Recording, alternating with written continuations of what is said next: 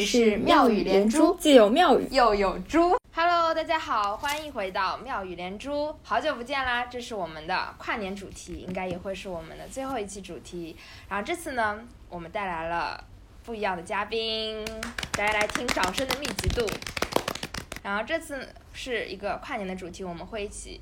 回望二零二零年，然后呢，再展望一下二零二一，然后我们会一起说一下，就是二零二零年印象最深的一些事情，或者最想推荐的一些东西，所以还是非常有干货的一期。先来介绍一下我们的嘉宾，这次我们的嘉宾呢是来自于我们每个人都置顶的一个神秘群聊，是不是每个人都置顶了？我们存疑哦。是。存疑，但是是一个已经存在了七年的神秘组织，啊，是 T 大的六三幺 C 最开心了 微信群的四名美少女成员，也就是我跟 Cheryl 的室友，本科时期的室友，让我们来欢迎大家。嗨，我是 Ariel。Hello，我是花花。先给大家讲一下我们的大纲好了，我们一共会有七个问题。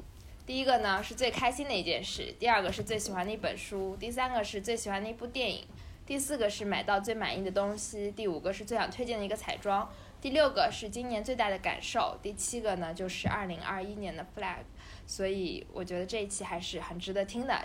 然后我们节目播出的时候会在十二月三十一号的晚上，也就是希望能够有我们这一期节目，由这个神秘组织的四位成员的声音，一起伴随大家度过一个美好的跨年夜。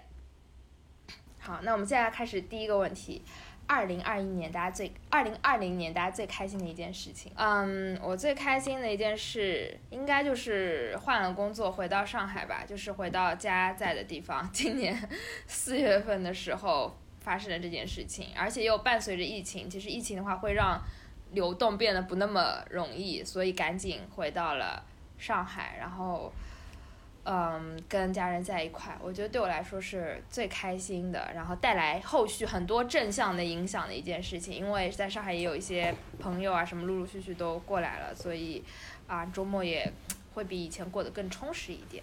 那我觉得这是我最开心的一件事。我最开心的事应该是，就是我今年十月正式工作嘛，就是正式工作前在家待了半年，就感觉在家补足了很多能量，可以够我用未来十年的感觉。对，就蛮开心的，跟我妈在家玩耍，就感觉家人还是蛮重要的。今年的感悟。对的，就这样。所以你最开心的是，到底是在家休息了半年，还是终于开始正式工作？当然是在家休息了半年。花花，来吧，另外两位女士。好，那我来接着。沈时珍来吧。好，嗯，感觉今年比较平静，然后最开心的应该就是出去玩儿。然后十一的时候去了西藏，然后是一直很想去的地方。然后，嗯。我觉得整个行程比较艰苦，但是也是见到了就是特别、特别、特别、特别好看的一些东西吧，就是又冷又累又好看。对，然后比如说纳木湖的星星啊之类的。西西藏的大概啥样子？嗯，就是，嗯，就是感觉整个天空会被抽的饱和度极其的高，然后阳光会特别的强。我只是我例行问题，和谁一起去？呃，和和一些无关紧要的朋友们，无关紧要的朋友，他们是不会听这期节目，是不是？到位。嘿嘿，还是希望有机会我们可以继续恢复我们六三幺 C 的跨年旅行。那我传给卢拉。我最开心的事情，我要和我们桑尼老师形成一个 circle。最高兴的事情也是换工作了，哈哈哈哈哈！换工作真的好开心啊！对，我觉得是我二零二一做的最正确的人生选择，没有之一。我现在就是一个无比平静、快乐、不太自由，但是觉得比较内心比较自由的一个状态。我觉得，嗯，已经算是虽然可能觉得生活还是缺少一点波澜，缺少一点刺激，但是好像已经得到了一种梦寐以求的平静，非常的平静，非常的快乐。好的，但你说这份为什么新的工作可以给你带来这么大的平静跟快乐啊？嗯，好问题，但我不知道我的前同事会不会听这一期，所以我觉得有点危险。我 那下来私聊私聊。啊就就是我我我我我我觉得是是怎么说呢？就是它是一个有反馈的工作，是一个相对来说不太会有，而且是不太会有负面反馈，只会有正面反馈的工作。所以你的生活就嗯不太会预期会发生一些不可控的事情，同时又可以预期到有一些比较开心的事情会发生，这样的生活不就非常的平静快乐？虽然当然人在工作中都不可能自由，对。然后下一个问题，最喜欢的一本书，嗯，那就都从我开始讲，我们就保持这个顺序好了。好，我要推荐的是一本很红色的 苏世民《我的经验与教训》。对我们几个人来讲呢，苏世民应该是一个建筑物的名字，高级的建筑物的对吧名字？，但其实他是一个人。然后，然后他这本书就是写了一下他在创立，他应该是人生的从头到尾，就是一开始大呃念书念高中啊，然后慢慢的开始开进入这种投资的银行工作，最后开始创立黑石，前前后后的故事，我觉得还是很有趣的一本书，而且它符合非常符合金字塔原理，就是它的第一，它都是先把最重要的重点写在前面，然后最后所有的它的故事都是跟这些重点有关的。然后也就是说，只要打开书本，看到它最前面写的就是二十五条工作和生活原则，它后面内容全都是围绕这些展开的。然后你只要把这二十五条念完，一共大概四页左右呢，这本书基本也就看完了。就是让你觉得读起来效率就很高的一个一本书。然后我觉得里面的东西都很实在，会真的指导到你正常的工作的一些困扰，或者是你人生后面要创业啊，或者是怎么怎么怎么样会碰到一些问题。嗯，所以我觉得这本书还挺好的，而且语言也很风趣，就觉得这个人好像是一个挺幽默的人，挺有意思的人，所以读起来就是很轻松、很愉快，然后重点很突出有个。疑问，听听起来这个跟原则不是蛮像的吗？为什么你 觉得原则不好看，且买两遍？但原则那个作者好像没有这么好笑，哦，就是 太正经了，原则。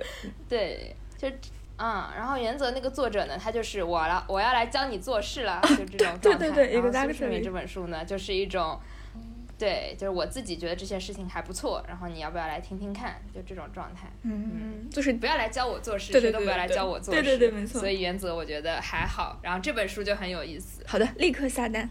Ariel 呢？我要分享的书，就是在台湾，它的翻译的名字叫做《也许你该找人聊聊》，就是我不知道，我就我看了一下简体版，好像还没有翻译，但英文就叫做 Maybe you should talk to someone。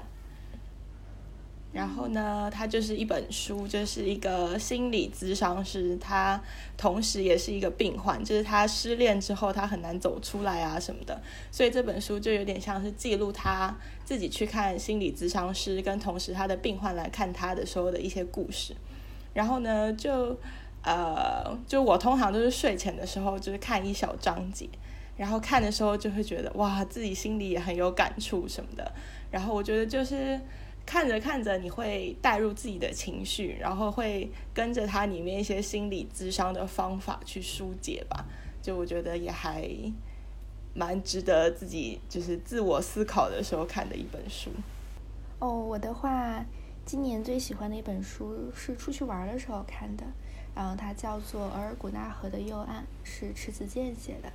然后我觉得是整体而言是一本非常温暖而亲切的书，就是它是讲述的是发生在，因为我刚好今年八月份的时候去呼伦贝尔那边玩，然后它就讲述的是在呼伦贝尔边上的呃一个小部落的故事，叫做欧文克族，然后他们是一个驯养驯鹿的部落，然后就是整个部落其实是特别温暖而且纯净和与世无争的一个部落，但是呢，整个故事大概刚好发生在嗯十九世纪到二十世纪中间，所以呢，就是就是有这种田园牧歌在受到受到这种工业文明冲击的这这样，然后一个部族在慢慢消零的故事吧。我就特别喜欢这种大背景下的小人物的这种跌宕的命运。然后当时刚好一边可能一边在草原上开车，然后另一边在看着这个书，或者有一部分其实是在听这个书，然后觉得特别有感觉。嗯，这是我今年最喜欢的一本书。然后整个整个书的文字，我觉得也是特别温暖的，然后推荐给大家，非常的治愈。总结花女士今年出去玩了很多次，哎，没有，是不是？就是这么可怜的、可怜的这么几次，然后就西藏支撑了一年。来吧，卢，很好了。我我刚刚紧急翻了一下豆瓣已读记录，就是有点点不好不好说，你知道吗？就是你真的说最喜欢的一本或者怎么样，然后最后我决定选择这本书。这本书的名字是这样的，嗯，在自己身上克服这个时代。就是其实是一本出版社做一个精选集，他一五年的时候出了一本，就精选了各种当时刚出的一些书的现场的对谈的记录，然后有书的摘选，还有一些书，它其实更像一本杂志而不是一本书。但我，然后这本书的内容其实我印象也不是特别深，觉得可能当时就读过就读过了。就为什么选择这一本呢？就只是这个题目我觉得非常的好。我记得去年跨年的时候，就当时。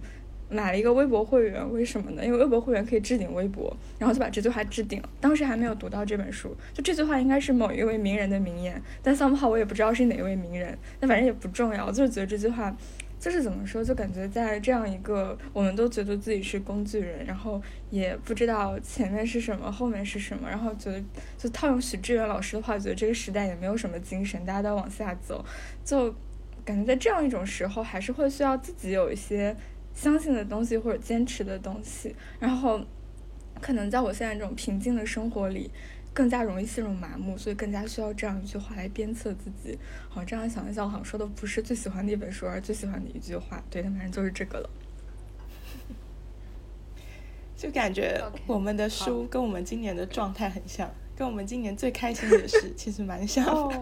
但如果是年终或年初来说的话，可能又会变得不一样。我觉得。最重要就现在还记得哪本书，就是好多年初看的东西，其实我已经不记得，只能靠豆瓣了。那我们下一个最喜欢的一部电影，嗯，其实我也是紧急翻了一下我的豆瓣，才想起来今年看了哪些电影。但这本这部不能说是不是最喜欢，但我最想推荐的吧，叫《卢旺达饭店》，是一个非常的沉重的一个主题，就是说了一九九四年在。什么？呃，我我再看一下啊。卢旺达独立了之后呢，就是发生了大屠杀。它有两个种族，然后那个胡图族对少少数民族的图西族展开全面屠杀，一百天里面有八十万人遇害，而且都是用大砍刀完成的这场屠杀。所以我想推荐这部电影，是因为它跟我们日常生活其实非常远，但它的时间又非常的近。它是在九四年，就像基本上我们出生前后那个时期。但之前呢，我是完全不知道，就是还会有在这么近的现代的历史上还会发生这样的事情。然后相比起这种这种很残忍的事情来说，我们现在的生活的大部分困扰确实来自于一些微不足道的不重要的。工作上的 烦恼，我就觉得这个有一点非常的倒置，所以我就想推荐大家这本书，呃，这部电影，就至少可以知道一些，我觉得可能真的很荒谬，然后很应该是最值得我们去反思的一些人类的痛苦的过程，然后也希望借这个机会可以让自己不要再着眼于一些很小很微不足道的事，更多的去关心爱。和和平就是这样，所以我要推荐这个叫卢旺达饭店。我觉得加入什么联合国儿童基金会和马屎交流一下心得体会。对对对对对对，完全可以。好的，我说完了。哎，你你开篇这个格局这么大，这样接下来我很尴尬。我的就是人类的一些小事的一些电影。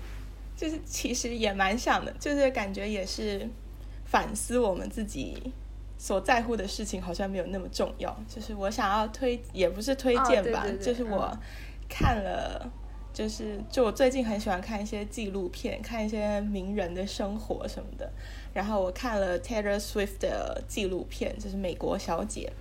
然后就是记录他好像从一八年到一九二零年，就是他写歌的过程啊。然后也是他，比如说期待呃要颁发颁奖的时候啊，然后或是他发文之前也会像我们一样，就是很焦虑，会不会大家有什么评论这样。然后就觉得他好像现在三十二岁吧，就觉得他在三十岁的时候面对的格局就是比可能一般人都大了很多，然后就觉得，呃，但是对他这样一个光鲜亮丽的人而言，他最在乎的其实也是他的家人跟朋友，所以就感觉反思回来就是。就是工作呢，大家都有不如意的地方，但是最重要还是要支持自己的核心理念，就是对自己的家人跟朋友好，然后爱与和平，就是这样。啊，很好，我们这个主题非常和谐。对，对我们这个主题很好哎，而且和前面的两个问题其实都是串起来的。我其实有一点想推荐一部剧，因为我可能今年。看剧的量远大于看电影的量，所以我来推荐一部剧吧，让它叫做《Good Fight》。然后呢，呃，中文应该叫做《傲骨之战》。然后它是那个《傲骨贤妻》的后面的衍生剧，然后是一部女性的律政剧。然后呢，讲的是在《傲骨仙妻》里面的那三个女主角，她们当时她她们是三位律师，但是可能是从 Junior 到 Senior 到 MD 的这种 level 的律师的故事。然后其中的戴安是我在职业上的 role model，就是她是一个特别。专业，然后又特别善良，然后又同时要保有着极高的，嗯，社会社会公众意识和社会责任感的人吧。然后呢，我觉得就是在在各种非常严苛的情况下，他依然可以保持一个非常善良温暖的心。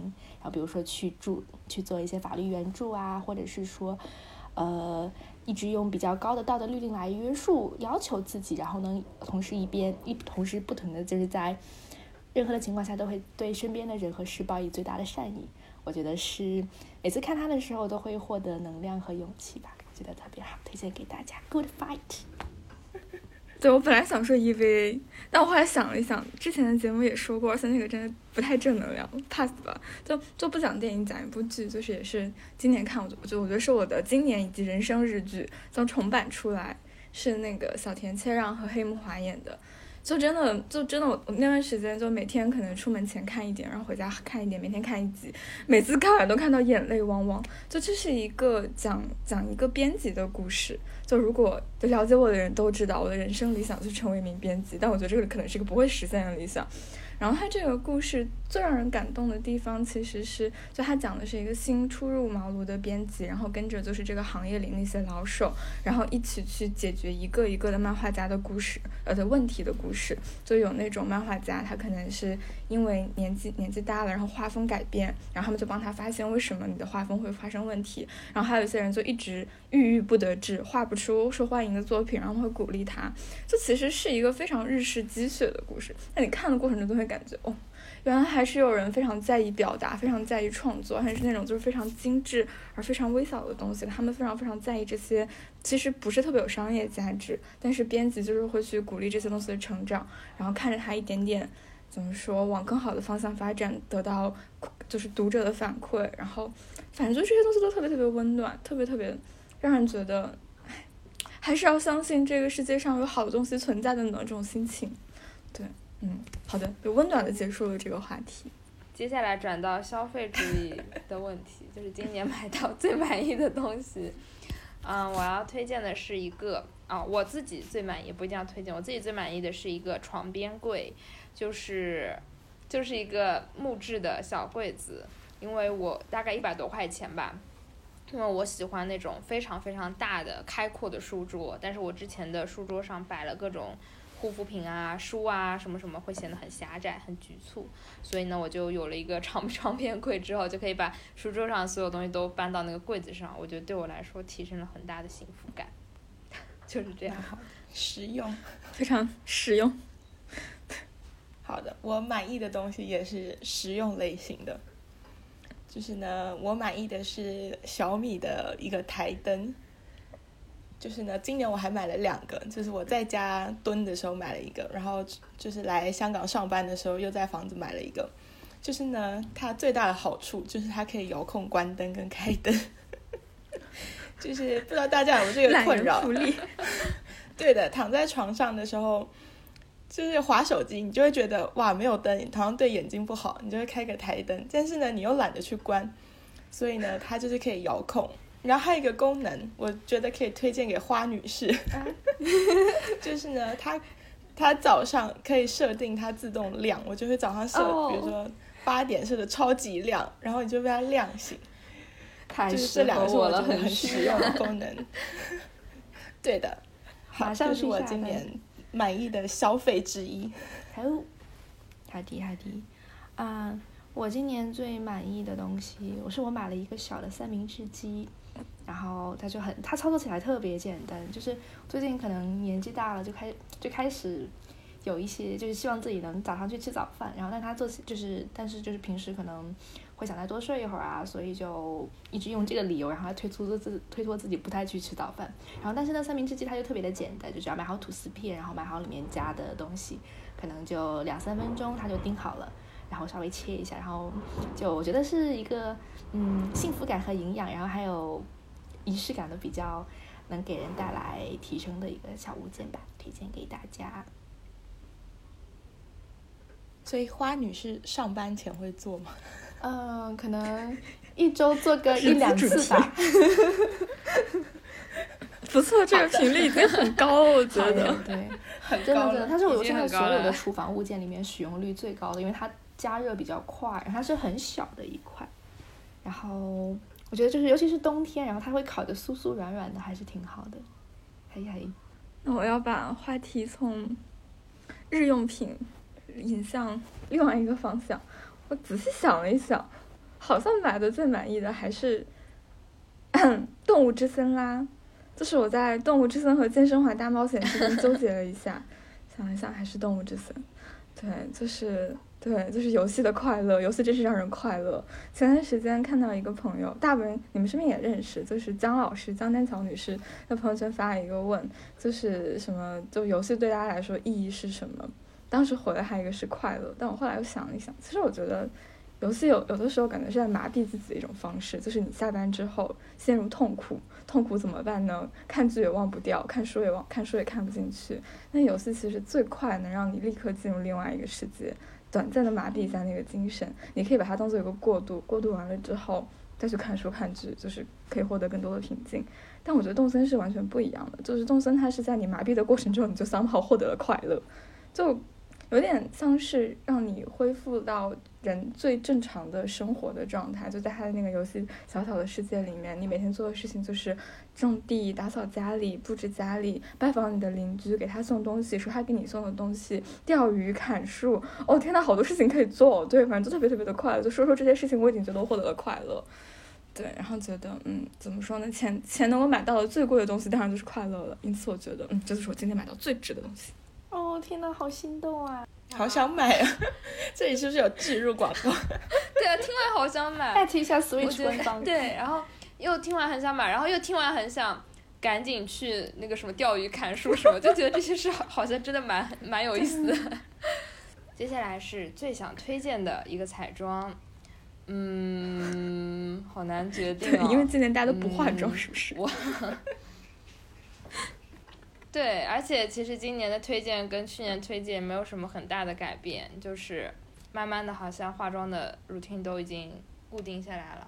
我推荐 TF 十六口红吧，我觉得就是必不可少的一支口红。然后出去玩或者什么会发现大家都有这支口红，所以应该也是蛮百搭的一个选择。如果大家还没有买 TF 十六的话呢，先别买，说明你还不是很需要它哦。就是这样，少买东西。好，的，束了。少买东西。画风跟我想的不太一样。我想好了，我我选的是我们去年跨年的时候在日本买的，到现在还没用完，是不是减少消费的一个睫毛膏？它叫做什么 D Up，就是我觉得呢，它就是刷头很细，然后因为我睫毛夹不见了，但是我最近不夹睫毛，用这个画的话，我觉得也还 OK，就不会粘到眼睛。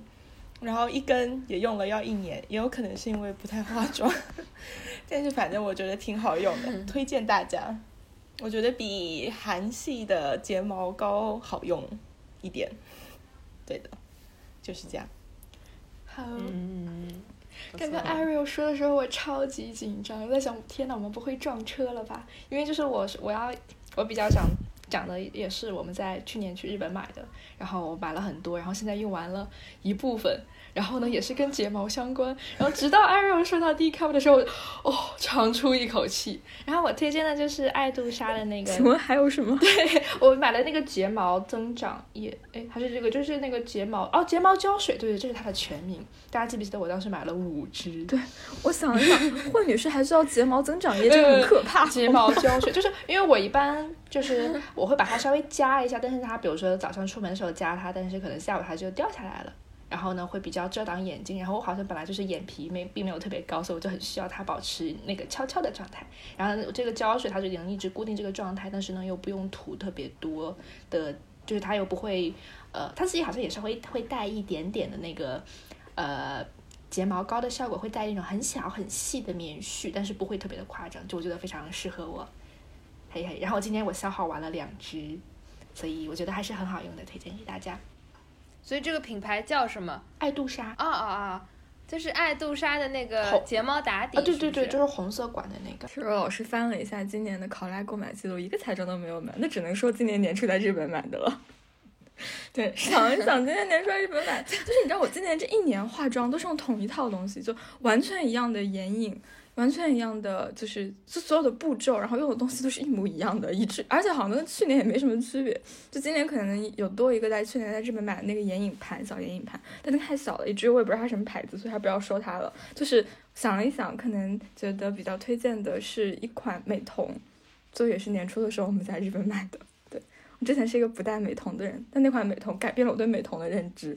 我之前觉得美瞳这种东西最多在眼睛上戴个三四个小时就要摘下来。之前觉得美瞳这种东西戴上去特别夸张，不像一个正常人。但是它呢，我昨天去剪头发的时候带着它做了八个小时，坐在那里一动不动，也没有喝水，仍然非常的水润服帖。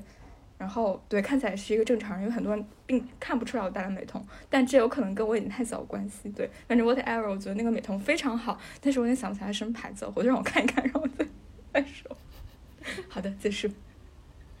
什么牌子？想不起来什么牌子。是黑色盒子的那个吗？对，黑色黑色盒子的那个。对，那我好像知道，想说什么？你说说他的名字吧。B I A 之类的，R E 开头的，后面又不是什么？OK OK，那我知道我们叫它 R 一黑管美瞳吧？好，名字起好了，就是它了。下一个 part 就是今年最大的感受，今年最大的感受，天哪，我有点没没有想好哎。今年最大的感受就是一切都很无常，嗯，一切都不会按照你以为的情况自然而然的发生。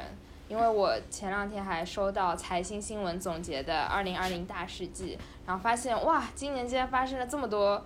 奇奇怪怪的事情，那疫情肯定是谁都没想到。就是比如说，我们本来计划的每年都要去一起旅行这件事情，竟然就以为是只要我们下定了决心就一定能做成的，竟然也会因为疫情而无法成行。然后，另外像蚂蚁金服在上市前一天，他们正在开内部庆功宴的时候，但这是我新闻上看到的，在开内部庆功宴的时候接到了电话说不上市了，我就觉得说你就这是你认为最。不可能发生的意外，就如果说让让一个正在庆功宴当下的人说，哎，你觉得明天不上市的可能性有多少？他肯定觉得你这个人在开玩笑，就觉得说万分之一、亿分之一吧，今到都到这个时候还不上市，结果就发生了，所以就觉得哇，一切无常，都不要按照既定的或者你自己的经验去认为所有事情一定会发生。嗯，这就是我最大的感受。所以，所以要怎么样呢？我也不知道要怎么样，就是要抱着欣喜的态度面对一切，就觉得说，哦，这个不是理所应当的，这个也是因为很多努力、很多幸运才会发生当下的事情。所以我们会录这一期节目，是因为有很多的努力和很多的幸运。好，结束。好的，这就是我的感受。感人，这个结尾，我觉得吧，就我个人而言，就是就是我觉得也跟疫情蛮相关的，就是。我觉得就是呃，每个人好像都用自己的步骤在生活，有自己的步调，到了自己人生的每一个阶段都不一定。就尤其疫情期间，就特别喜欢划手机，然后就会发现，比如说有很多同龄人，他们已经住了豪宅，已经有了小孩，已经怎么样怎么样，但是我今年才正式开始工作，然后就是每当这种时候，你就会觉得，呃。也不知道是羡慕，但是就会觉得自己跟别人的步调不一样。但是呢，我觉得也因为疫情这样无常，然后就觉得其实，呃，就是这个一年、两年、三年的时间不一样，好像也对你漫长的人生其实没有太大的影响。所以我觉得就是因为人生无常嘛，所以就是按照自己的步调慢慢走，一年过过一年，我觉得就是最大的快乐跟平安了。对，就是这样。哇，好好啊，peace and love。我感觉今年大家的主题都跟疫情会相关，然后确实是对大家都冲击比较大的一个事情吧。然后其实我的主题也是关于这个，就是感觉，嗯，家人朋友的健康和平安永远是最重要的。就是在疫情期间，就是我可能身边会有一些好朋友或者好朋友的家人，其实在整个过程中还是。呃，会有一些健康上面的一些担忧，包括会住院啊，然后呢，可能在医院会待很久，然后可能没有办法暂时回到正常的工作状态。但是呢，所幸到了年底的是，呃，他们都慢慢恢复了一个比较好的状态。但是整个过程，我觉得还是无论是对他们，还是对于担心他们状况的我来说，都还是呃会带，就是会会一直来担心这个事情的吧。所以呢，最大的感受就是健康和平安永远是最重要的。然后朋友们多多运动，谨防工伤，要打工人要联合起来。对，我最大的感受可能是，我觉得会跟军队有一点类似，就是，嗯，怎么有有有点像是像是就是人还是要找到自己的节奏感这种感觉。就我觉得疫情之前，包括可能。嗯，这也不是疫情之前短暂的时间吧，可能在过去大大大多数人生里面，从大学大学之后，都会去给自己规定一个时间节点，就是希望自己会在某一个时间节点做到什么什么。如果没有做到的话，会去想，如果我当时做了某件事情，是不是我现在可以做到了什么什么？就是一直会觉得，就是人生虽然我们都知道它不是一条单行线，但是你好像还是在自己在那个网格网格一样的人生前行板上，你在给自己定。定一个点，就是你希望自己可以爬到某一个点上，就过程可能是歪着的，或者或者扭曲的，但三胖你希望自己在某一个阶段一定要到那个点。但我觉得一部分是疫情这种，就是真的是你完全不可控的外力，让你知道，就是不是什么事情都是可以在计计划中发生的。还有一部分也是我觉得自己内心慢慢在发生变化吧，就是我觉得到现在这个时候，越来越有一种他强任他强，后面一句不记得了，好像是什么，我就在清风拂踏 钢。有文化的歌词，对，就差不多那个感觉，就是要跟着自己内心的感受来，就自己内心的感受觉得是好的，那它就是好的；，就它是不好的，即使它它离你曾经觉得自己要离的东西很近，那它也是不好的。就我觉得现在变成一个随心所欲的人，对，就心里想要的东西是什么，当下就去做，去满足自己。哎，怎么怎么越来越说觉得跟我们海海的人生哲学很类似呢？对，反正差不多就是这样一个随心所欲的二零二零，是这样的感觉。然后我们 move 到最后一个话题，就是二零二一年的 flag。嗯，对我来说，我的 flag 就是，我希望少自责，少责怪一点自己，因为每次工作上或者是各方面发生了一些做的不够好的事情的时候，就现在我可能会。意识到说这个事情不是单方面的，我个人的因素可能也是有周围各种各样的因素决定的。但是可过去的我可能很习惯于把所有东西都归咎到自己的身上，觉得如果我当时再怎么样一点，可能这件事就会变更好，就不会是现在这个状态。但我现在觉得这个状这个心理不太健康，会让自己并不能改变事情的本质，但是又会让自己压力非常的大，非常的焦虑。